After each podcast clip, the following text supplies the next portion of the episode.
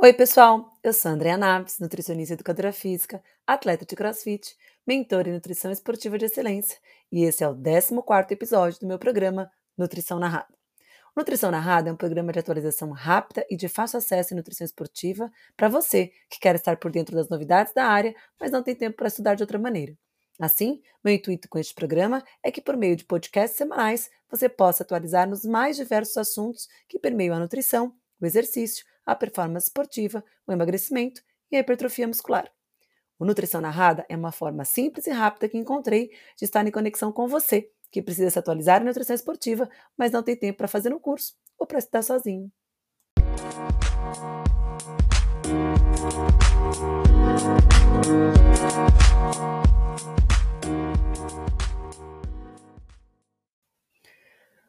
No nosso podcast de hoje, nós vamos discutir se há benefícios do colágeno na nutrição esportiva. E para a gente começar esse papo, é importante a gente entender que o colágeno é uma proteína altamente abundante no nosso organismo. 25 a 30% da proteína corporal total é composta por colágeno. E a gente sabe que as proteínas estão presentes em diversos tecidos do nosso organismo e são responsáveis por inúmeras funções. Então, nós temos, por exemplo, as proteínas estruturais, que fazem parte do músculo esquelético, as proteínas que estão presentes em outros órgãos, especialmente no tecido conjuntivo, pele, cabelo, membrana celular, as proteínas funcionais, que fazem parte das proteínas de transporte, as imunoproteínas, as proteínas presentes nos nossos genes, no nosso DNA, nas enzimas que atuam no nosso organismo, diversos tipos de proteínas sinalizadoras que atuam regulando o nosso organismo. E a gente sabe também que essa proteína pode ter um efeito na produção de energia, exercendo então esse efeito anticatabólico. E pensando na questão do colágeno, o colágeno é a proteína mais abundante no nosso tecido conjuntivo.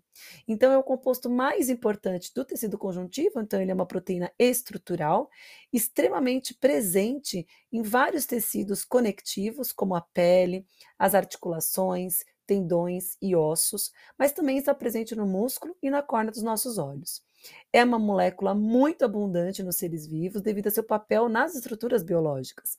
E, justamente por sua abundância, força e relação diretamente proporcional com o envelhecimento da pele, desgaste das articulações e dano às estruturas como unha e cabelo, o colágeno vem ganhando grande interesse na indústria cosmética e nutricional e, mais recentemente, também tem ganhado interesse na nutrição esportiva. Mas antes de a gente entrar diretamente nesse assunto, é importante a gente entender que os principais aminoácidos do colágeno são a glicina, a prolina, a lisina, a hidroxilisina, a hidroxiprolina e a alanina. Esses aminoácidos formam então a sequência de aminoácidos principais da proteína de colágeno, formando então as cadeias peptídicas de aminoácidos que são organizadas na forma de molécula de colágeno. Então, primeiro a gente tem os principais aminoácidos, que são é, unidos né, numa, numa sequência específica. Essa sequência de cadeias peptídicas, a sequência de cadeia de aminoácidos, formam então as moléculas de colágeno, e as moléculas de colágeno por si são organizadas para formar as fibrilas de colágeno, e o conjunto das fibrilas de colágeno formam então as fibras de colágeno que se organizam em feixes. Então, os feixes de colágeno que dão estruturas a diversos tecidos do nosso organismo são organizados por fibrilas de molécula de colágeno e essas de, moléculas de colágeno são organizadas por sequências de aminoácidos específicas. E é importante a gente dizer que esses aminoácidos são altamente abundantes e mais presentes e preferencialmente encontrados no colágeno. Então, quando a gente pensa em glicina, prolina, lisina, hidroxoprolina, alanina hidroxilisina, são aminoácidos específicos da proteína de colágeno, que organizados dessa maneira vão então formar as fibras de colágeno. E a gente tem vários tipos de colágeno no nosso organismo. Mais de 25 tipos de isoformas de colágeno já foram é, avaliadas, detectadas no organismo humano. Mas o que a gente tem geralmente ali são alguns tipos de colágeno que a indústria farmacêutica é, sintetizou que pudesse ser utilizado então na forma de suplementação. Então a gente tem o colágeno tipo 1, por exemplo, que é o colágeno mais abundante no nosso corpo, está presente nas estruturas da pele, dos ossos, da dentina, da córnea e dos tendões. É um tipo de colágeno riquíssimo em glicina, prolina, hidroxoprolina e alanina, então são os principais aminoácidos do colágeno tipo 1.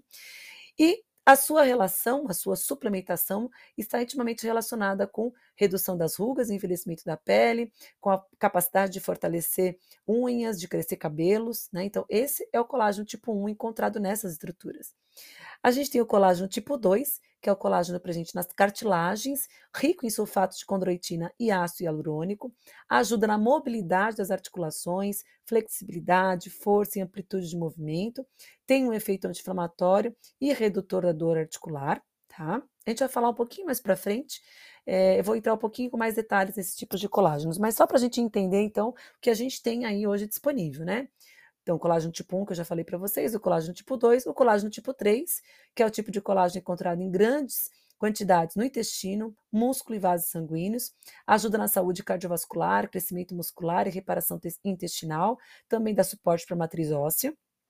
O colágeno tipo 4, que é o colágeno que dá suporte para a saúde das articulações, ossos e cartilagem, está envolvido na formação óssea, é um marcador confiável de cartilagem, a deficiência pode levar à osteoporose e à osteoartrite. E o colágeno tipo 5, que é um tipo de colágeno que promove a saúde e o crescimento do cabelo, exerce função vital no desenvolvimento dos outros tipos de colágeno, melhora a saúde ocular e a visão, e é essencial para o desenvolvimento do embrião por ser um dos principais componentes da placenta.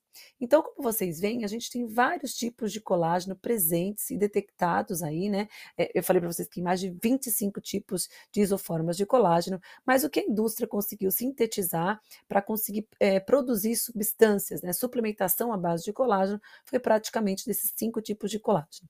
Mas então, pensando em suplementação de colágeno, que ganhou uma força gigantesca nos últimos anos, quais seriam os principais diferenças entre os tipos de colágeno disponíveis no mercado. Né? Então a gente tem o colágeno nativo, né, que na verdade não é comercializado. Ele é um colágeno é, que, que tem baixa biocompatibilidade, ele é pouco biodegradável, ele é produzido, é utilizado na indústria para diversos fins, mas não para consumo humano.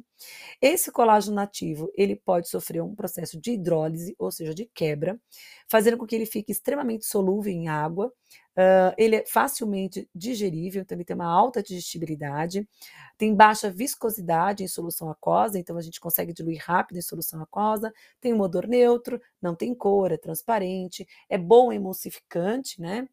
Tem boa solubilidade e baixo poder alergênico. E além do colágeno hidrolisado, a indústria desenvolveu os peptídeos de colágeno, que através de uma ação enzimática formou-se então diversos tipos de, de, de, de, prote... de, de peptídeo, na verdade, que se torna um peptídeo bioativo, com ação específicas em alguns tecidos, como eu vou colocar para vocês.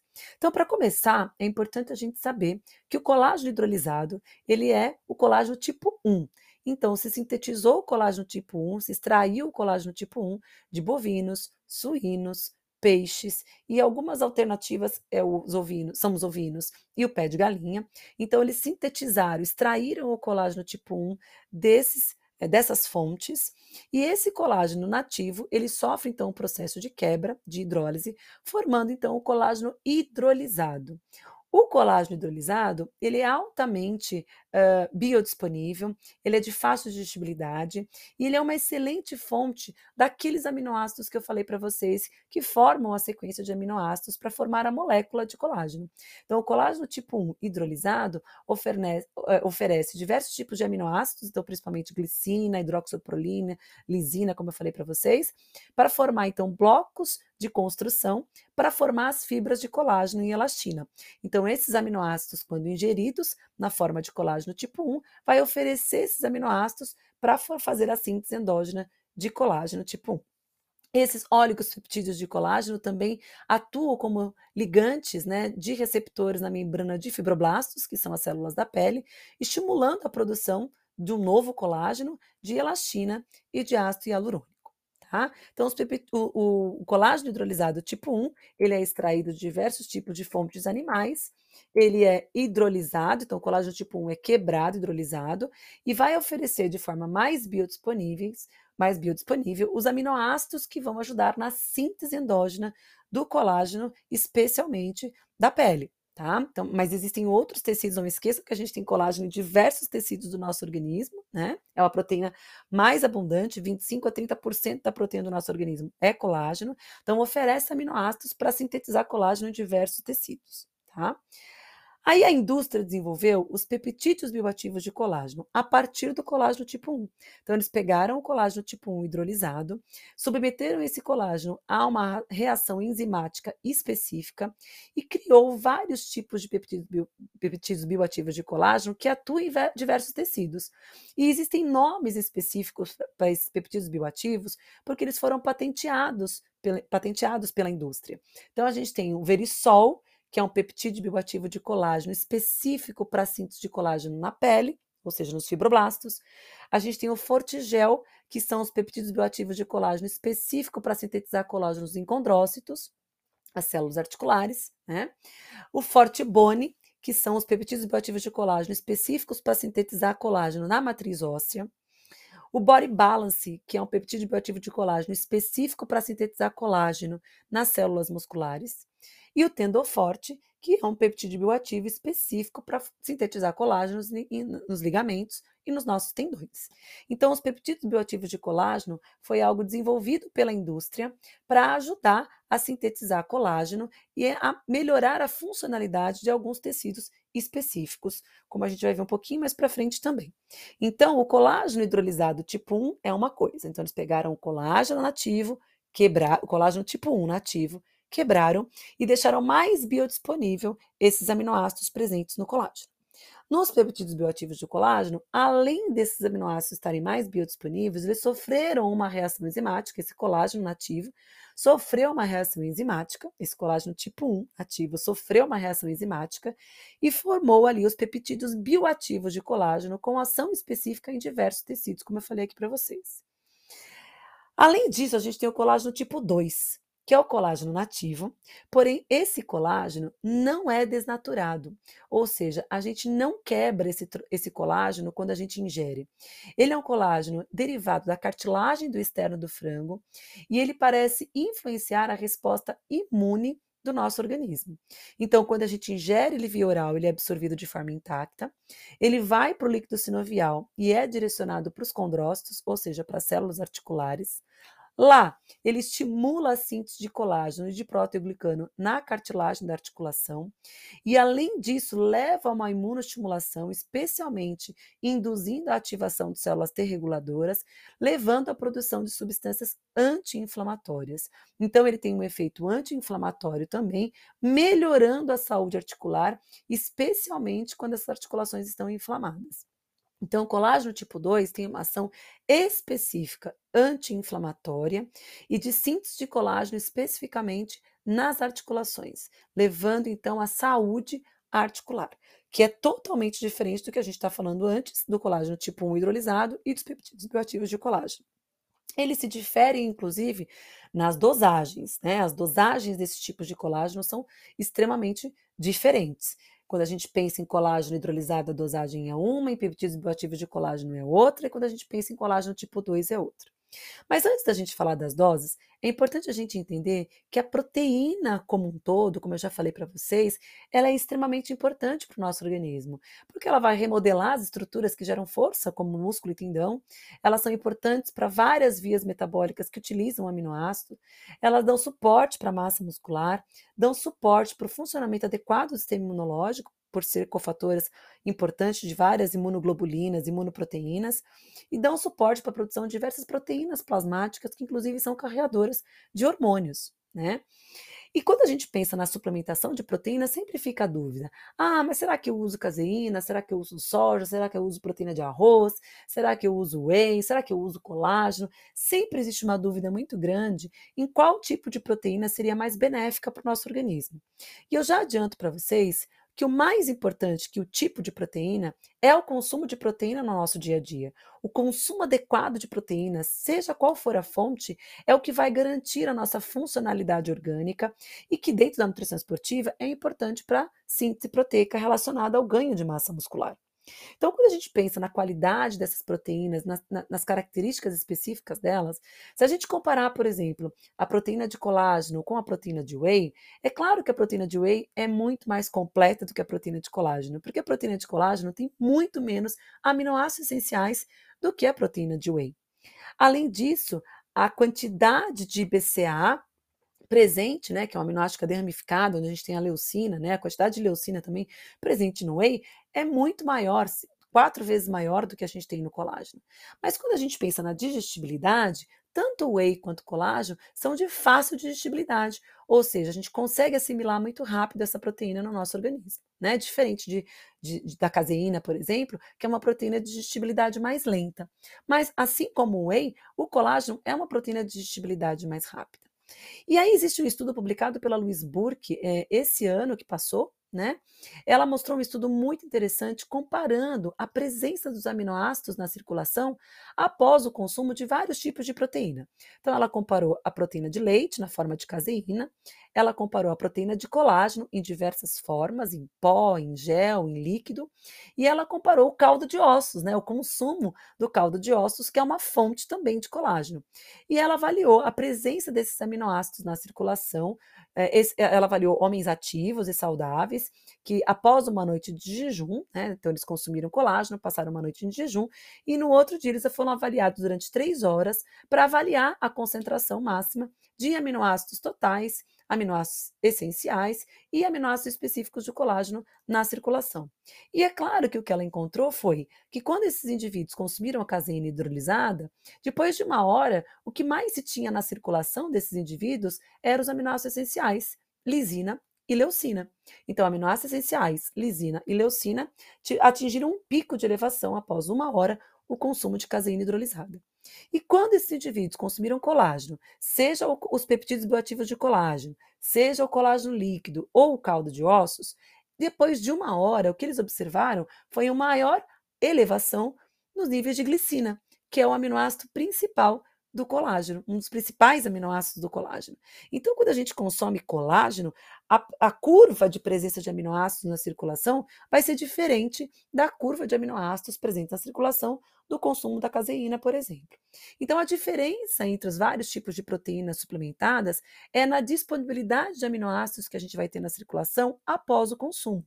E isso vai determinar a funcionalidade desses aminoácidos no nosso organismo.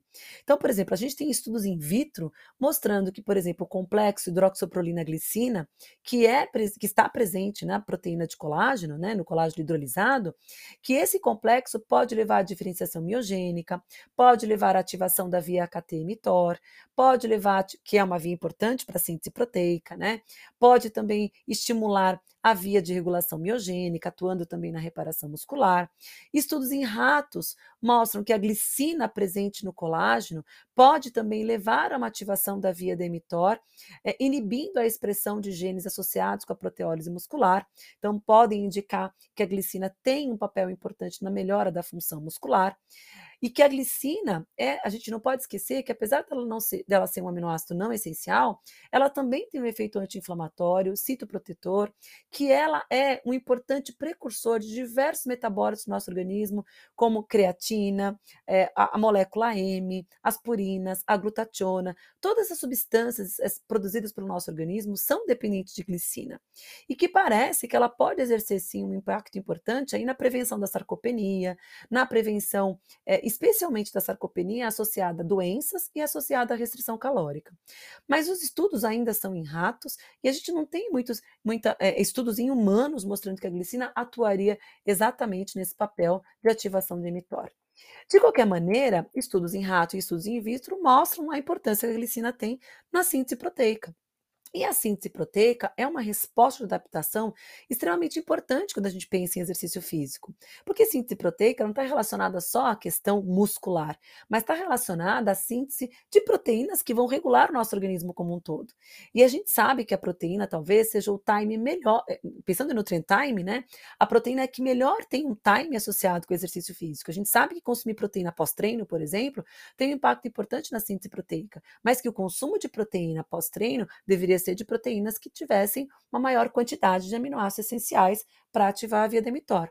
Mas hoje a gente já sabe que o timing proteico é importante, mas que o consumo diário adequado de proteína é importante. Lembrando que quatro as cinco refeições espaçadas ao longo do dia têm um papel muito importante na regulação metabólica do nosso organismo, não só estimulando a resposta de adaptação do exercício físico, mas também contribuindo para a oferta de aminoácidos para a síntese de proteína em diversos tecidos.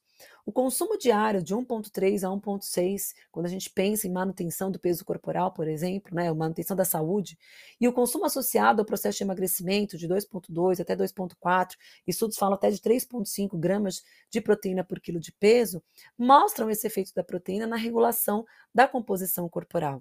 Além disso, o consumo de proteína antes de dormir é extremamente importante pensando na resposta da adaptação de treino. E, novamente, os estudos mais atuais, conduzidos pelo grupo do, do professor Stuart Phillips, mostram que qualquer tipo de proteína é, é, pode exercer esses efeitos. Eles compararam é, indivíduos que consumiram proteína principalmente de origem animal e indivíduos que consumiram proteínas de origem vegetal qualquer tipo de proteína levou à resposta de adaptação do exercício em homens saudáveis. Então, de fato, o mais importante é a gente garantir a ingestão proteica ao longo do dia, especialmente quando a gente pensa no processo de envelhecimento, onde a sarcopenia associada ao processo de envelhecimento é muito presente. E hoje, cada vez mais, a gente não vê a sarcopenia só no idoso, mas a gente vê a sarcopenia em indivíduos jovens que têm uma alteração da composição corporal principalmente tendo muito pouca massa muscular e muita gordura corporal. Então a gente sabe que o músculo esquelético, a manutenção do músculo esquelético tem um papel importante na saúde metabólica como um todo e que a proteína faz parte da manutenção do músculo esquelético. Então quando a gente pensa em proteína na nutrição esportiva, a gente sempre relaciona isso à síntese proteica muscular e a gente também pode pensar na síntese de colágeno na estrutura muscular, na síntese de colágeno nas estruturas articulares, que são importantes quando a gente pensa em esforço físico e em exercício físico.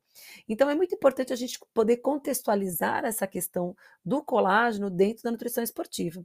Então, qual seria a minha indicação? Né? Quando a gente pensa em colágeno hidrolisado tipo 1, a gente tem que lembrar, então, que ele só está quebrado e que ele está biodisponibilizando, ou seja, disponibilizando mais facilmente os aminoácidos presentes no colágeno, que são especialmente a glicina, a prolina, a hidroxoprolina, a lisina. E a gente viu que após o consumo, após uma hora de consumo de colágeno, a presença de glicina já atinge um pico na circulação e que esses aminoácidos são importantes para a síntese de novo de glicogênio, de elastina, de ácido hialurônico, especialmente em fibroblastos, mas que existem estudos mostrando que esses aminoácidos também são importantes para aumentar a densidade mineral óssea, sendo indicado no tratamento de osteopenia, osteoporose, por exemplo. Mas eu entendo que a gente pode introduzir o colágeno hidrolisado tipo 1 na dieta dos nossos pacientes como uma fonte proteica, como mais uma fonte de proteína. Assim como ele consome proteína animal, como ele, outros tipos de proteína animal, né? É, como whey, carne, ovo, frango, né? E assim como ele consome proteínas vegetais, das leguminosas, das oleaginosas, ele também pode consumir o colágeno hidrolisado tipo 1 como uma forma de oferecer outros tipos de aminoácidos que vão atuar em outras vias de síntese de proteína endógena. Então, o colágeno hidrolisado tipo 1 quando a gente pensa em nutrição esportiva, ele entra como mais uma fonte proteica na nossa alimentação. Não tem um papel específico na performance esportiva ou na síntese proteica muscular, como a gente vê com os aminoácidos essenciais ou como a gente vê com a leucina, apesar de alguns estudos mostrarem in vitro, estudos in vitro estudos animais, mostrarem que a glicina pode exercer esse, essa, essa atuação na via da mTOR, que é a via que estimula a síntese proteica muscular. De qualquer maneira, como a gente não tem ainda estudos em humanos mostrando esse efeito específico da glicina, a, o colágeno hidrolisado entra como mais uma fonte na dieta desse paciente. Aí a gente tem os peptídeos bioativos de colágeno, como eu falei para vocês, que foram aqueles que passaram por reação enzimática e que têm destino específico, como por exemplo o verisol. O verisol ganhou uma força muito grande nos últimos anos por ser um tipo de colágeno associado com a saúde da pele. Então, os estudos mostraram que duas gramas e meia de verisol por oito semanas leva à melhora da saúde da pele do rosto, reduzindo as marcas de expressão, estimulando principalmente a síntese de procolágeno tipo 1 e elastina. Além disso, os estudos mostram que o consumo por 12 semanas fortalece as unhas, deixam elas mais fortes e fazem elas crescerem mais rápido, e que a suplementação por seis meses ainda poderia melhorar melhorar a elasticidade da pele da coxa, melhorando o aspecto de casca de laranja da celulite. Então, pensando em peptídeos bioativos de colágeno, as doses, pensando em verisol, a dose de 2 gramas e meia seria interessante. Só dando um passinho para trás, esqueci de falar do colágeno tipo 1 hidrolisado, que as doses, pensando para compor a quantidade de proteína da dieta, as doses de 10 gramas são suficientes. Mas você vai contar isso como proteína do dia a dia desse paciente, né? Lembrando lá no consumo de 1,3 a 1,6 ou de 2,2 a 2,4 gramas de proteína por quilo de peso por dia. Então, o total de proteína é muito importante e o colágeno tipo 1 hidrolisado entra dentro desse total de proteína diária e parece que 10 gramas é uma dose interessante. Pensando em peptídeos bioativos de colágeno, o verisol pode até entrar na contagem total de proteína do dia, mas vejam que ele é um peptídeo bioativo, ele tem um efeito diferente ali, estimulando a saúde da pele, e 2 gramas e meia parece ser uma quantidade legal. A gente tem o Body Balance, como eu falei para vocês, que é um peptídeo bioativo de colágeno específico, que tem um impacto positivo no tônus muscular. A dose diária parece ser de 15 gramas ao dia e parece ser razoável para esse efeito. Vários estudos clínicos é, mostram um aumento da massa livre de gordura em combinação com uma perda significativa de gordura corporal em idosos que sofrem perda de massa muscular relacionada à idade. Além disso, tem um impacto positivo no tônus muscular, redução da gordura corporal e melhora da força, né? E no geral, o body balance parece ser uma opção interessante para melhorar a tonificação corporal e neutralizar a perda de força e de tecido muscular relacionado à idade. Então tem vários estudos com body balance, né, que é um tipo de peptídeo bioativo de colágeno, na questão da tonificação muscular, na redução da gordura corporal, mas principalmente na prevenção da sarcopenia associada à idade. Pode ser um tipo de proteína também, como ele tem receptores específicos para massa muscular, é, no músculo esquelético, desculpa, né? Como tem receptor específico no músculo esquelético, pode ser um tipo de proteína muito interessante para manter a saúde muscular.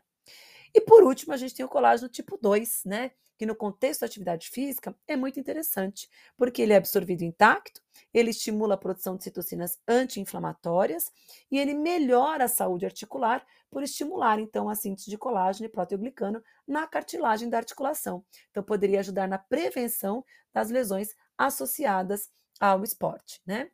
Então, para a nutrição esportiva, né, para a gente resumir, o colágeno hidrolisado é uma fonte de proteína para compor a ingestão diária e atua na síntese proteica de diversos tecidos. Além disso, oferece aminoácidos que participam da síntese de colágeno em diversos tecidos do nosso organismo, tá? Então, vai atuar como uma fonte de proteína da dieta, compondo o total de proteína da dieta do paciente. O Body Balance é um peptídeo bioativo de colágeno que pode contribuir para a prevenção da sarcopenia, levando à melhora do tônus muscular, perda de gordura corporal e ganho de força, especialmente em indivíduos mais velhos. E o colágeno tipo 2, que por sua ação anti-inflamatória e produtora de colágeno na matriz articular, pode prevenir as lesões articulares características do esforço físico. Então, se a gente tivesse que fazer uma indicação, se eu tivesse que fazer uma indicação, e é o que eu geralmente trabalho da minha prática clínica, seriam esses três tipos de colágeno. O colágeno hidrolisado, como uma maneira de diversificar o tipo de colágeno da dieta do paciente. O body balance, pensando principalmente na saúde muscular, na tonificação, no tônus muscular, uh, principalmente em indivíduos mais velhos, né? E o colágeno tipo 2 atuando ali na saúde articular, na produção de colágeno na matriz articular, no efeito anti-inflamatório que ele tem na matriz articular, que está muito associado, né? O esforço físico repetitivo está muito associado com as lesões articulares ao esporte. Então, seria uma forma importante da gente prevenir essas, essas lesões associadas ao esporte. Tá bem? Bom, é sempre importante dizer que vocês escolham sempre um, um colágeno limpo, né? Quanto mais clean esse suplemento, melhor, sem corante, sem aditivo químico, sem sabor, ou que seja, mesmo quando tenha sabor, que ele seja clean, que seja utilizado ali ativos nutricionais os mais naturais possíveis, né? A gente não precisa comprar produtos aí cheio de adoçante, cheio de corante, cheio de aditivo químico. Hoje já existe no mercado boas fontes de colágeno que a gente pode introduzir na dieta do paciente de uma forma extremamente interessante, cleans, né, de produtos naturais que vão contribuir para a saúde do nosso paciente. Tá? Então, eu espero ter ajudado vocês a desmistificar um pouquinho algumas questões relacionadas a colágeno, é, ter tirado algumas dúvidas nos diferentes tipos de colágeno que existem no mercado. Uh, e eu espero que ter contribuído aí para o conhecimento de vocês, para que vocês possam fazer decisões cada vez mais assertivas na dieta dos pacientes, tá bem? Muito obrigada, boa semana para todos vocês. Um beijo grande e até o nosso próximo podcast.